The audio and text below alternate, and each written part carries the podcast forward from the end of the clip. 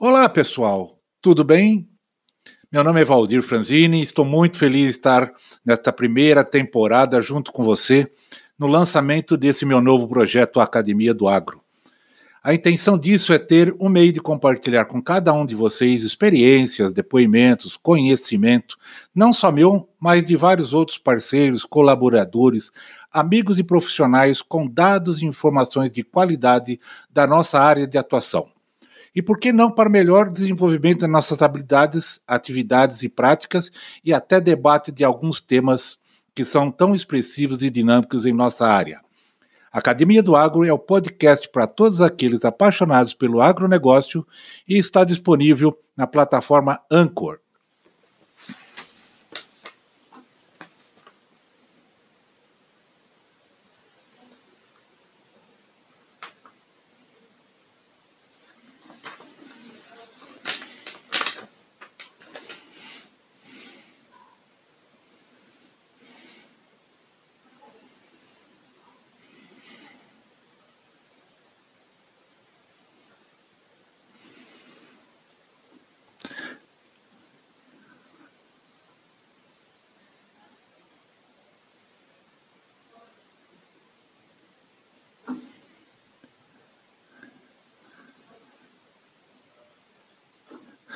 Olá, pessoal, tudo bem?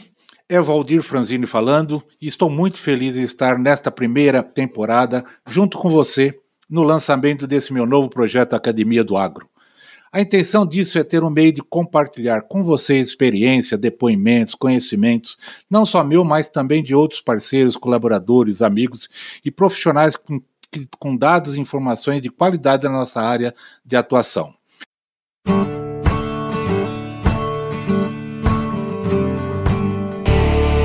Olá, bem-vindo ao podcast Academia do Agro.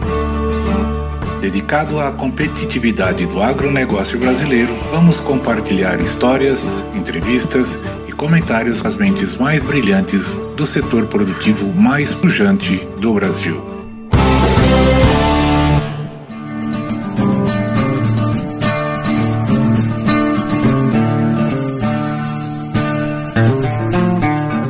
Nobel de Medicina em 1937 por descobrir e documentar a vitamina C, o fisiologista americano Cizent Gordon em certo momento disse: A descoberta consiste em ver o que todos viram e em pensar no que ninguém pensou. Quando pensamos em P&D, ou melhor, pesquisa e desenvolvimento, quase sempre temos a impressão de estarmos diante de algo complicado, talvez complexo, entediante e demorado mas não é bem assim. Alguns estudiosos exemplificam bem o seu significado. Pesquisa é curiosidade formalizada. É estar mexendo e estar procurando com um propósito. É o processo de entrar em vielas para ver se elas são becos sem saída. Bastante pesquisa tenderá a apoiar as suas conclusões. Pesquisa e desenvolvimento de produtos no setor agropecuário é a busca de tecnologia, inovações e soluções para que o Brasil se posicione cada vez mais no cenário internacional como ator realmente importante. E isso é fundamental para assegurar presença relevante na economia, com valor agregado ao que se produz no campo. Agrônomo, o nosso entrevistado contará um pouco da sua trajetória de vida e como a P&D é um processo de descoberta, aonde você procura enxergar aquilo que não está nítido. Há 16 anos responsável pela empresa Teste Agro Pesquisas Agropecuárias em Rio Verde, Goiás, vamos conversar com Henrique Antônio de Moraes.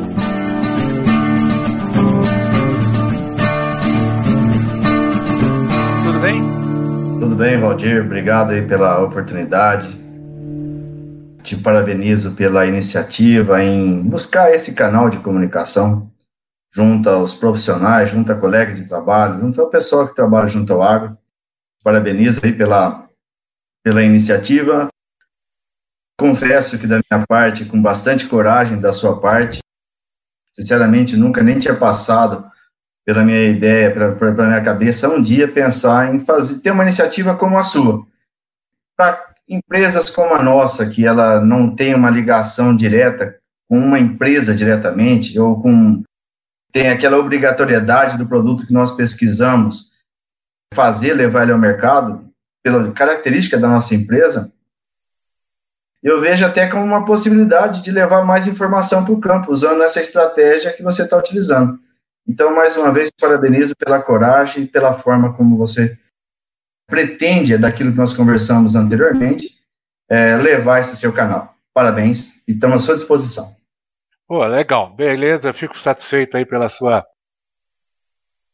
sua iniciativa também e pelas suas palavras. Mas na verdade, isso aqui vai ser construído por nós. Eu simplesmente vou ser um, um propagador, um divulgador disso, dessas informações, desse experiências que nós vamos estar compartilhando. Mas de qualquer forma, fico muito grato e novamente agradeço a presença.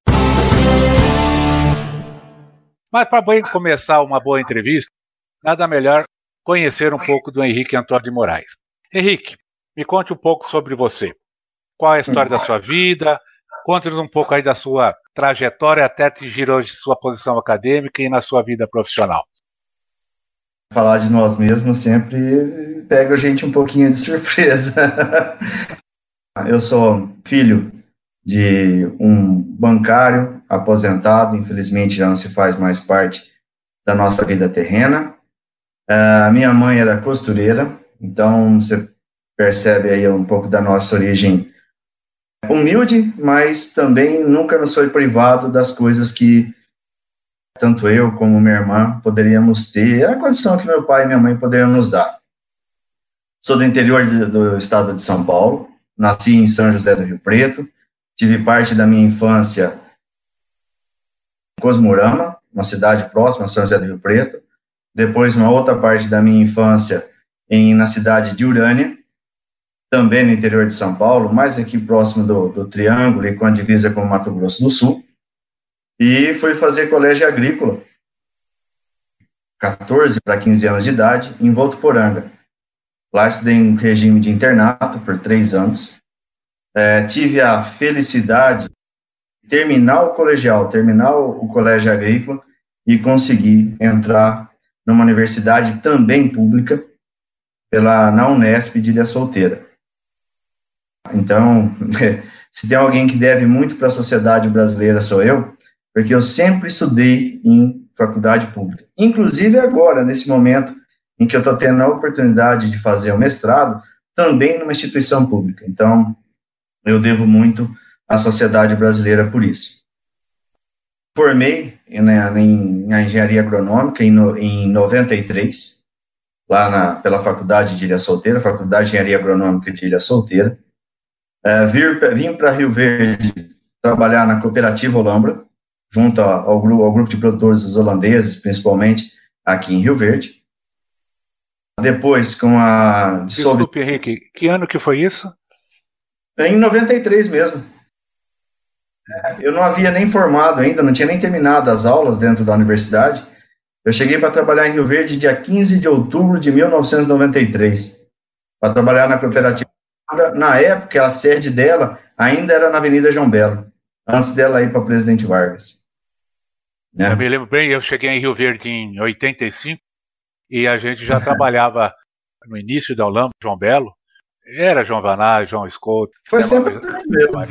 Essa turma toda aí de Rio Verde. É, foi ali que vocês começaram a me ensinar sobre a cultura do milho.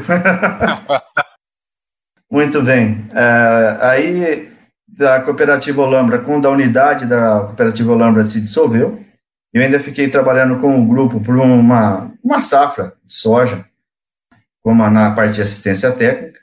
E aí eu vinha trabalhar na antiga, eh, na antiga Zênica, que ela ainda estava saindo da ICI se tornando Zênica, né? Aí trabalhei em multinacional até 2001, até o ano de 2001 passando por Zênica, AstraZeneca, com aquisição, com fusão, até ela se tornar Singenta. Um ano depois de trans, ela ter tornado Singenta, eu tive a oportunidade de sair né, da, da companhia e trabalhar para uma família de produtores de Rondonópolis, onde na época eu e minha esposa estávamos morando. Trabalhei com a família Gato, um pessoal de agropecuária lá de, de Rondonópolis, tem propriedades em Piranga do Norte, também em Querência, Itiquira, que era a sede da fazenda, né, a primeira fazenda deles. Trabalhei com eles até 2004, quando, por alguns fatos, meu pai havia falecido, meu filho tinha recém-nascido, e aquela necessidade de querer estar mais próximo da família, uh, o Antônio Carlos Bernardes me fez o convite, através do meu padrinho, João Vanassa, uh, me fez o convite para retornar para Rio Verde e trabalhar com a Checkup Rural na parte de assistência técnica e também prestando serviço, na época, ao GAPS, principalmente na consolidação dos resultados de pesquisa deles. E aí, começamos esse trabalho, ajudando, trabalhando com, trabalhando para o Antônio Carlos na Checkup Rural, buscando novos clientes e trabalhando junto ao GAPS nessa, uh, na parte da pesquisa do GAPS. Demanda de trabalhos que foram surgindo, surgindo a oportunidade de prestar serviço para algumas empresas, tivemos a ideia de montar, então, a Teste Agro, uma, pesquisa de, uma empresa de pesquisas agrícolas e desenvolvimento de mercado, isso em 2006 para 2007. Com essa empresa também possibilitou, em união com outros professores da universidade daqui de Rio Verde, o professor Hércules e o professor Carregal, juntamente com o Antônio Carlos, iniciamos os trabalhos no Centro de Pesquisa Agrícola, que é a nossa unidade de pesquisa que nós temos aqui em Rio Verde, onde nós estamos aí desde 2006, 2007, até os dias de hoje, à frente da Teste Agro. Esse é um panorama rápido daquilo que foi minha trajetória profissional, entre experiências de cooperativismo, pesquisa por um grupo de, de produtores, assistência técnica, gestão de, de, de pessoas e de fazenda, e aquilo que hoje nós fazemos dentro da nossa empresa. Me fala uma coisa, Henrique. Por que você decidiu fazer o trabalho que você faz agora? Bom, desde a época do colégio agrícola, em todas as férias, em todas as férias em que eu tive oportunidade, eu saía para ir fazer estágio. E a empresa que me deu a oportunidade, na época, menor de idade, podendo viajar para fora, foi a Bayer. E aí, em todas as minhas férias, tanto de inverno como de verão, eu ia para Campo Mourão ou na região de Guarapuava, trabalhar com os pesquisadores na parte de desenvolvimento de novas moléculas pela Bayer. Isso na época do Colégio Agrícola. Ah, entrando na universidade, também já logo nos primeiros meses eu já comecei a fazer estágio com professores, quer seja da área de plantas daninhas e depois, que é onde eu fiquei mais tempo, na área de entomologia com o professor Geraldo Papo, onde eu tive a, a grata felicidade de poder ser é, coordenador dos estagiários do grupo grande que o professor Geraldo Papa tinha, e sempre trabalhando com pesquisa. Ah, antes mesmo de sair para o mercado de trabalho, fui convidado pela cooperativa Olambra a assumir parte de assistência técnica da cooperativa aqui em Rio Verde. Poxa vida, eu não tinha nem formado ainda, vim para cá. Então, nesse período, eu fui para a assistência técnica e gestão de, de, de da, da, cooperativa, junto com um amigo Francisco Stangler, uma pessoa que me ensinou muito aqui em Rio Verde, e tenho uma dívida muito grande com essa pessoa. Terminado esse período da, da cooperativa, fui trabalhar na Zênica, na área de pesquisa a princípio, desenvolvimento de produto. Com a junção da Singenta, fui para a área de desenvolvimento de produto e mercado, dando suporte à marca. Então, ou seja, uma boa parte da minha vida profissional sempre ligada à área de pesquisa. Vim para voltei a morar em Rio Verde, trabalhando com o Antônio Carlos, mas focado, tendo um foco é, nos resultados da, do tipo de pesquisa que o GAPS exercia na época. Era um pouquinho diferente do que hoje o grupo apresenta, mas também era voltado na parte de pesquisa começaram a nos procurar na época, pra, dando uma demanda maior de trabalho para nós, era na área de pesquisa. Era uma forma de fazer pesquisa e, ao mesmo tempo, demonstrar aos agricultores os resultados que nós estávamos tendo. Aí tudo me levou, toda a minha vida, toda a minha formação profissional, grande parte dela foi trabalhando com pesquisas agrícolas. Pesquisa bruta, né? Ou na parte de desenvolvimento de mercado. Te pergunto, na sua experiência, na, na, sua vivência até esse momento, como é que é trabalhar com pesquisa e desenvolvimento no agronegócio? Quais as características profissionais, pessoais, que você recomendaria para um colega agrônomo hoje, que gostasse, de repente gostaria de trabalhar numa área dessa? Valdir, independente de qual seja a profissão ou qual seja o profissional, a partir do momento em que ela for desempenhada com amor, que tiver ali nela o capricho em desempenhá-la, ela vai ser feita com bom resultado. Indiferente se aquilo ela era a sua prioridade ou não, ou algum dia deixou de ser sua prioridade. Ela feita com amor e com capricho, a pessoa vai ter sucesso. Isso não quer dizer que eu tenha atingido o sucesso que eu gostaria de atingir. Estou muito longe de chegar naquilo que eu pretendo ainda na minha vida profissional chegar. Um pesquisador, ah, indiferente se ele tiver na via como autônomo, ah, autônomo ou ligado a uma empresa privada, ou ligado a uma instituição ou uma empresa de inovação, ele tem que ter determinação. Vai trabalhar com pesquisa, tem que ter determinação.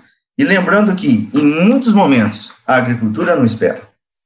Então, não importa se é feriado, se nós estamos de quarentena, se nós não estamos.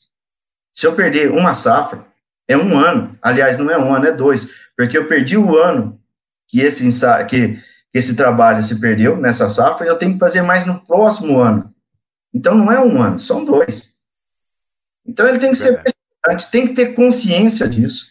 Em alguns momentos ele vai abrir mão de algumas coisas, de alguma coisa do lado pessoal, vai ter que fazer isso, mas quando você tem um resultado na mão, quando você olha e fala assim, essa informação foi gerada, ela foi feita com qualidade, eu tenho confiança no resultado que eu tive, rapaz, é uma gratificação para o pesquisador que você não tem ideia.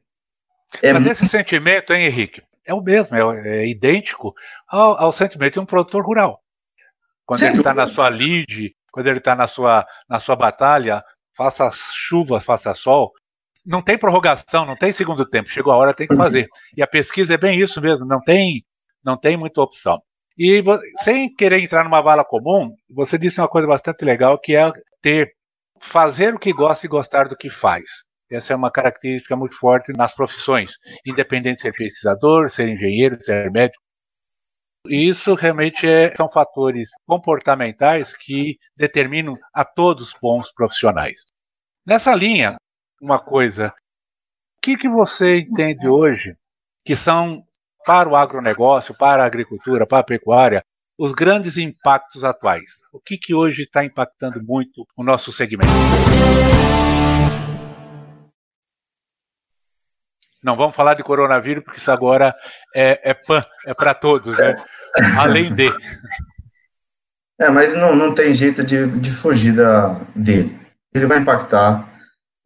Eu não sou a pessoa mais preparada para falar ou para ter e que tenha conhecimento para falar assim, ó, ele, tem, ele vai impactar nisso e o resultado vai ser é, de tal forma, os números ou as saídas são essa ou essa. Nós estamos a celeuma grande, tem um alvoroço político enorme, pensando, estou pensando em Brasil, não estou nem olhando para o mundo, numa confusão de ideias, de pessoas, ainda com sentimentos pró-esquerda, pró-direita, não vamos nem falar do centro, porque do centro está sem, sem noção do que, que ele se pensa. Mas não tem como falar da expectativa do agronegócio se não envolver é, ações e ações públicas. Um dos grandes problemas nossos, vou, vou diretamente para o grãos, mercado de grãos. Não vou falar de pecuária, não vou falar muito em HF, embora eu tenha um bom conhecimento em HF e convivo ainda com alguns produtores desse segmento, e aí depois a gente pode até fazer algum comentário a respeito, pensando na, em grãos. Nós temos um déficit de infraestrutura absurdo estávamos caminhando para algumas soluções, ou pelo menos tinham bons indicativos de soluções para a infraestrutura a médio e curto prazo. Não era nem de longo prazo. Empresas pensando em investir, empresas sinalizando investimentos. Olha aqui em Rio Verde, disputa por um moldal entre Rio Verde e Santa Helena, por exemplo. Então, nós tínhamos uma expectativa de um avanço em termos de infraestrutura. E agora? Vai vir dinheiro para infraestrutura ou vamos salvar vidas? se é que esse Covid-19 tem esse poder devassalador, como em algumas mídias tem sinalizado. Então é um ponto de dúvida. E para mim, como pesquisador, você acha que eu não fui estudar? Eu fui, fui ler. Vi opiniões, assisti opiniões de diversos infectologistas, especialistas, pessoas de estatísticas analisando o sistema. E de toda forma, ela vai impactar. E nós vamos continuar com um velho problema: infraestrutura, pensando em grãos. Infraestrutura de falta de armazenamento, infraestrutura de o um agricultor ser dono do seu próprio grão e não tá dentro de um armazém de um terceiro, onde limitando às vezes para quem é que eu posso vender. Então, de uma certa forma, nós estamos, já tínhamos esse impacto no passado e ele vai continuar. Vai melhorar? Henrique, eu tenho uma visão nesse ponto que você está comentando, assim, bem, é bem convergente o que você está falando, mas é de uma análise um pouco diferente. Nosso país, e como muitos outros, da, outros países, podemos dizer até todo o planeta, ele vive de uma desorganização em vários níveis, em várias categorias. Mas, olhando para o nosso umbigo, olhando aqui para o nosso país, nós temos hoje desestruturados várias, vários segmentos. Nós não temos uma organização política clara, nós não temos uma organização social clara, nós temos 100, 120 milhões de desvalidos aí de um povo que da mão para a boca, da mão para a boca. Isso sempre existiu, não foi Covid-19, não é a SARS, não é a influenza. Nós, há muitos anos nós temos eh, essa desestruturação. Então, hoje, para mim, o, o day after, o dia seguinte, vai ser muito pior, muito mais doloroso para toda a sociedade, em particular para nós brasileiros, porque além desses pro problemas se manterem, eles vão se recrudescer, porque o mundo inteiro vai sofrer um impacto muito grande. E aí, o nosso papel, estamos aqui no setor produtivo, nós estamos aqui nos grãos, mais do que nunca vai se tornar fundamental. E aí, como é que nós vamos fazer para levar alimento para esse povo todo, por exemplo? Cadê aquela logística e infraestrutura que nós já temos até hoje ainda desestruturada? Como é que nós vamos levar produtos e exportar produtos para países que hoje não compram mais? A renda vai cair absurdamente. Então, eu vejo que há uma preocupação pontual, vamos controlar essa doença, mas eu acho que o pior, infelizmente, está por vir. Não é ser desesperançoso, mas é ser realista para a situação. Em contrapartida, uh, nós temos uma população mundial que vai continuar que vai a quantidade a gente não sabe. Agora, uma coisa, o que que a agricultura nossa, em cima da, da primeiro questionamento, né, que você fez ali, do que fazemos para nossa agricultura? O que que falta? O uso do melhor na menor quantidade, com o objetivo de buscar a maior quantidade de resultado. Ou seja, é gastando menos e produzindo mais. E nesse gastando menos, não é, às vezes, diminuir o investimento. Não é isso. O que eu quero dizer é usar o que tem de melhor no mercado, num custo factível e que um custo aonde coloca dentro de uma expectativa que você sabe do potencial a, da, da, do teu histórico de produção, do histórico da sua região e qual é o objetivo onde você quer chegar. Quando a gente apresenta resultados de pesquisa para algumas empresas e coloca principalmente aquela informação, olha, trabalhamos essa, é, trabalhamos essa tecnologia e sobre aquela onde a tecnologia não foi utilizada, agregou-se tantos por cento a mais de produto.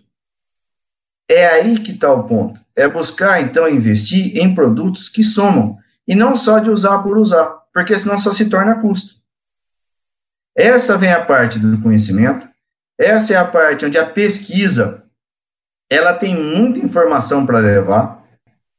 Não sei se hoje, não sei se hoje está uh, tendo uma, uma busca tão grande assim por esse tipo de informação. Por que, que eu estou te dizendo isso? Vamos falar da era WhatsApp. Excelente forma de comunicação social, entre amigos, entre profissionais, entre grupos com objetivos comuns, como forma de, como ferramenta de trabalho, sim, excelente ferramenta. Mas logo quando começou -se a formar grupos de agricultores, nós tínhamos um número muito grande de pessoas que entravam em contato conosco perguntando informação. Ultimamente, esse tipo de solicitação diminuiu. Foi para questões políticas, foi, foram para piadas, foram, mas o acerto, a, a, conversa sobre parte técnica, naqueles grupos mais fechados, diminuíram. Participação de colegas. Será que esse, há um desvio mental para as coisas e deixam de olhar para aquilo que é importante para o nosso negócio? Eu sou pesquisador, eu vivo de vender informação gerada, contratada pelas empresas, mas também de divulgá-las. E eu acho importante, nesse momento, que os agricultores ou colegas de trabalho volte a se relacionar, volte a conversar sobre o que vamos fazer para a próxima safra. Isso agora. E tem como depois a gente conversar um pouquinho mais, pensando mais a médio e longo prazo. Eu acho que é fundamental as pessoas voltarem a se concentrar no seu negócio.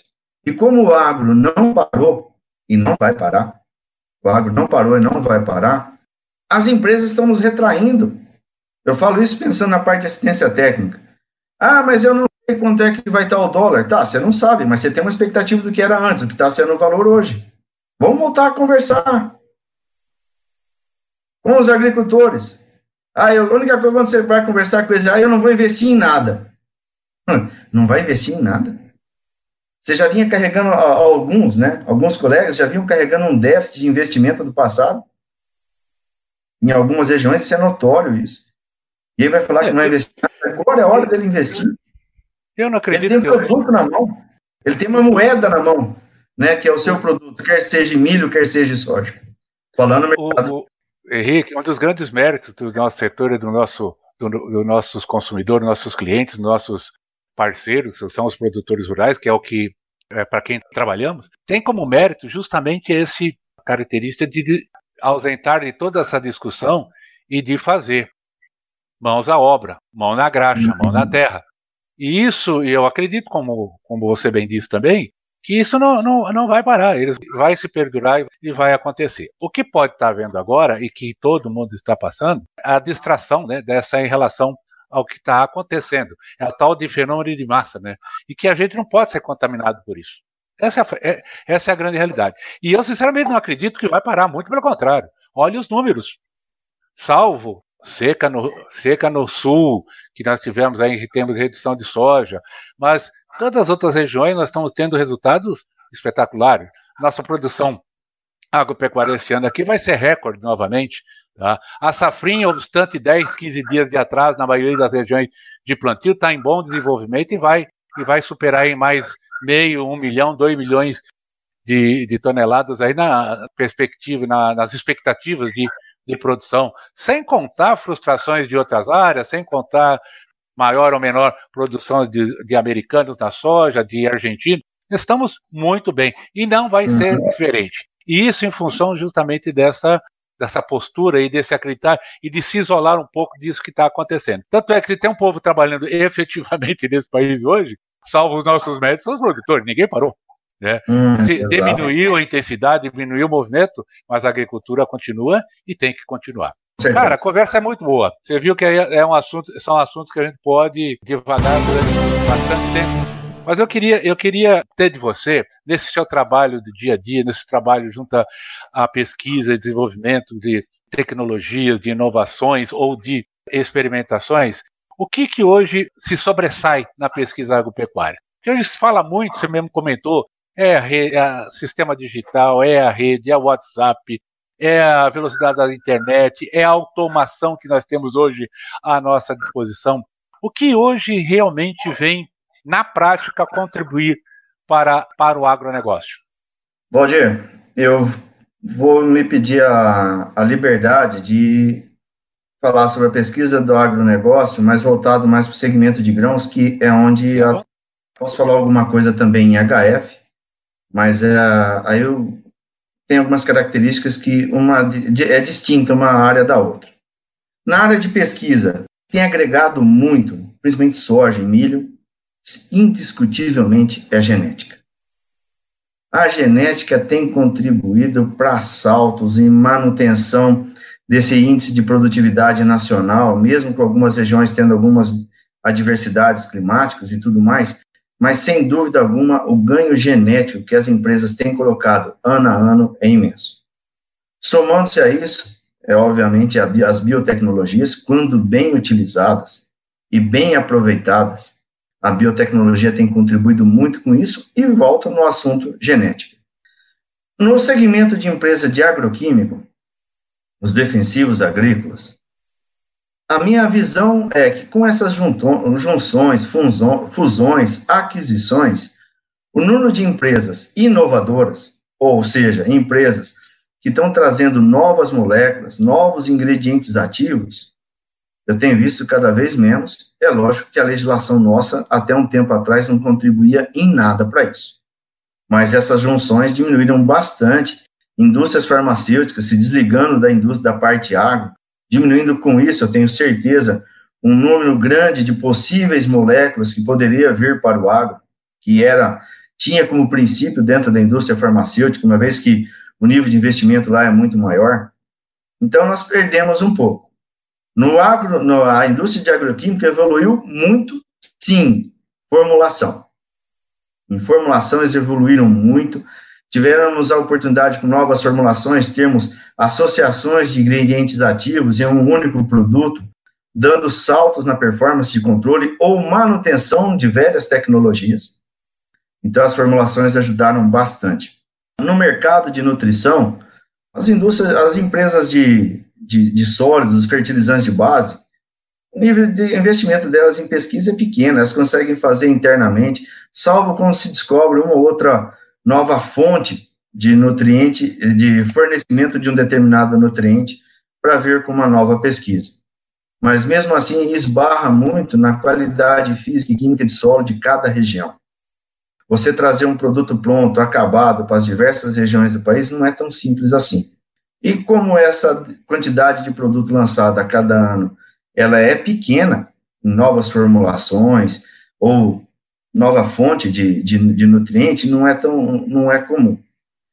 Um grande salto que deu no finalzinho da década passada foram as indústrias de nutrição, principalmente aquelas que trabalham com nutrição via folha, trabalhando aí fosfitos, trabalhando aí hormônios ou preceptores de hormônios contribuíram muito para isso e vieram excelentes produtos, Valdir.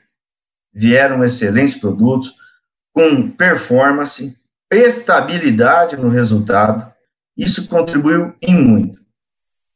Mas, ao mesmo tempo, como nossa agricultura avançou para outras regiões e começou a se deparar com novos desafios, e aí eu vou entrar na questão principalmente de nematóides e algumas pragas também de difícil controle, onde somente a parte de químicos não estavam resolvendo, o agricultor abriu a mente para organismos vivos. E aí vem um outro boom.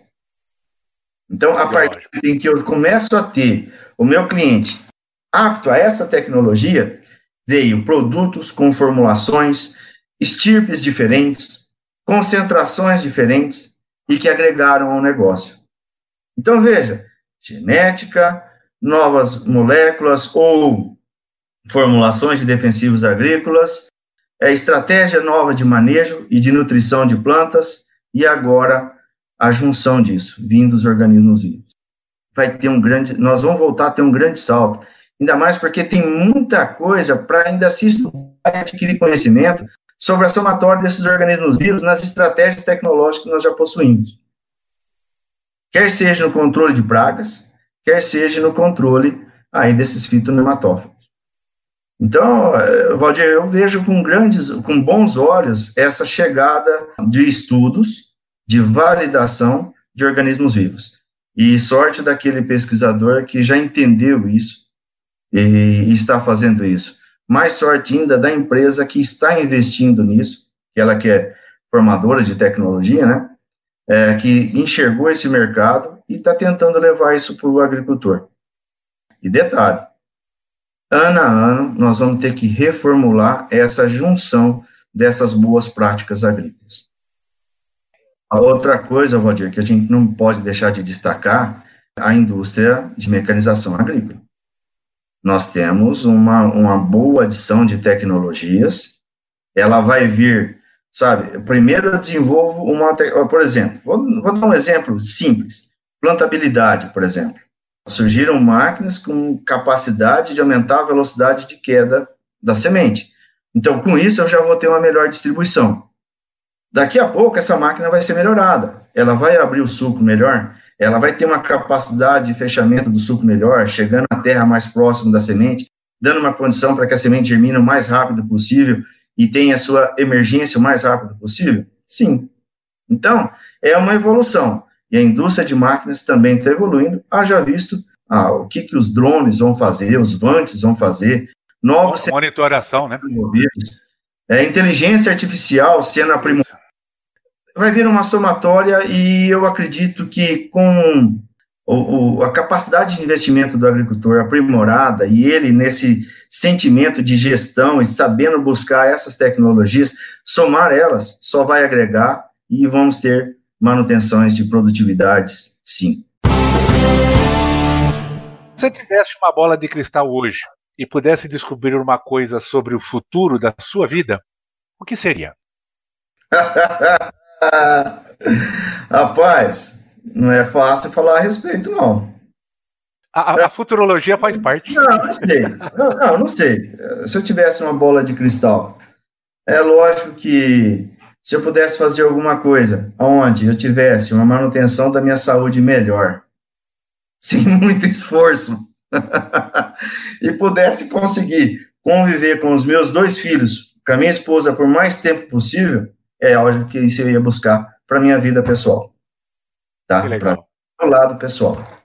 Buscar uma coisa que me dê mais saúde e me dê uma expectativa de vida com saúde para mim viver mais tempo com meus filhos e ao lado da minha esposa, com certeza. Que bom. Vou falar. falar profissionalmente. Olha, Valdir, sabedoria ter uma bola de cristal que me desse os sinais de sabedoria para que eu tivesse sempre a boa sabedoria para as escolhas das palavras corretas, para que atinjam o, o ouvinte, o cliente, o, a pessoa que está me contratando, ter a sabedoria para colocar as palavras certas, a mesma sabedoria para toda aquela experiência que nós já tivemos na minha vida profissional passada, com aquilo que eu ainda pretendo adquirir de conhecimento, ainda para frente, é ter a sabedoria em transformar isso numa forma que as pessoas consigam entender e usar ela da melhor forma possível. Da sua vida, da sua trajetória profissional, o que você considera a parte mais significativa nesse, nessa sua jornada? Mais significativa? Rapaz, eu vou ser bem franco contigo. É hoje. E amanhã, amanhã vai se tornar hoje, também vai ser o hoje. É uma busca contínua de ser o profissional, tentar ser da melhor forma o mais ético, o mais é, respeitoso com os colegas, com o, a pessoa que está na sua frente. É o hoje. Sério. Nada, é... nada como falar com um sujeito feliz, um cara realizado. É isso mesmo. Estou confirmando que você está falando, é isso mesmo. Isso é muito bom. Henrique, o tempo passa e eu sei que a gente gostaria de conversar até um pouco mais, porém, isso não é desculpa, não, porque eu gostaria de, de tê-lo como convidado também de outros bate-papos. Não vão faltar oportunidades e gostaria de contar realmente com a sua, com a sua presença. De repente, até em alguns assuntos mais específicos, de repente podemos fazer de algumas tecnologias, falar um pouco do trabalho muito bonito que você está fazendo junto ao seu mestrado. Por que não? Ah, isso aí com certeza vai contribuir para muitas pessoas, para muita gente. E aí eu gostaria de deixar para você a oportunidade da, das últimas palavras aí para a gente fechar o nosso bate-papo. E novamente reiterando meu agradecimento aí pela sua paciência, pela sua voluntariedade de estar aqui falando com a gente. Eu que agradeço, Valdir. Espero sim, em outras oportunidades, poder estar junto contigo, abordando temas mais específicos ou temas mais abertos também. Eu gostaria de deixar, assim, uma palavra para todos os colegas nossos, agrônomos, veterinários, zootecnistas, é, engenheiros florestais, engenheiros mecânicos, principalmente aquele que for trabalhar no segmento de pesquisas. Seja perseverante. Procure olhar as coisas com os olhos, não aquilo que todo mundo enxerga. Procure olhar com algum, busque um olhar um pouco além daquilo que está visível. Essa é a nossa função, detectar aquilo que muitas vezes não está nítido, mas é a nossa função enxergar isso.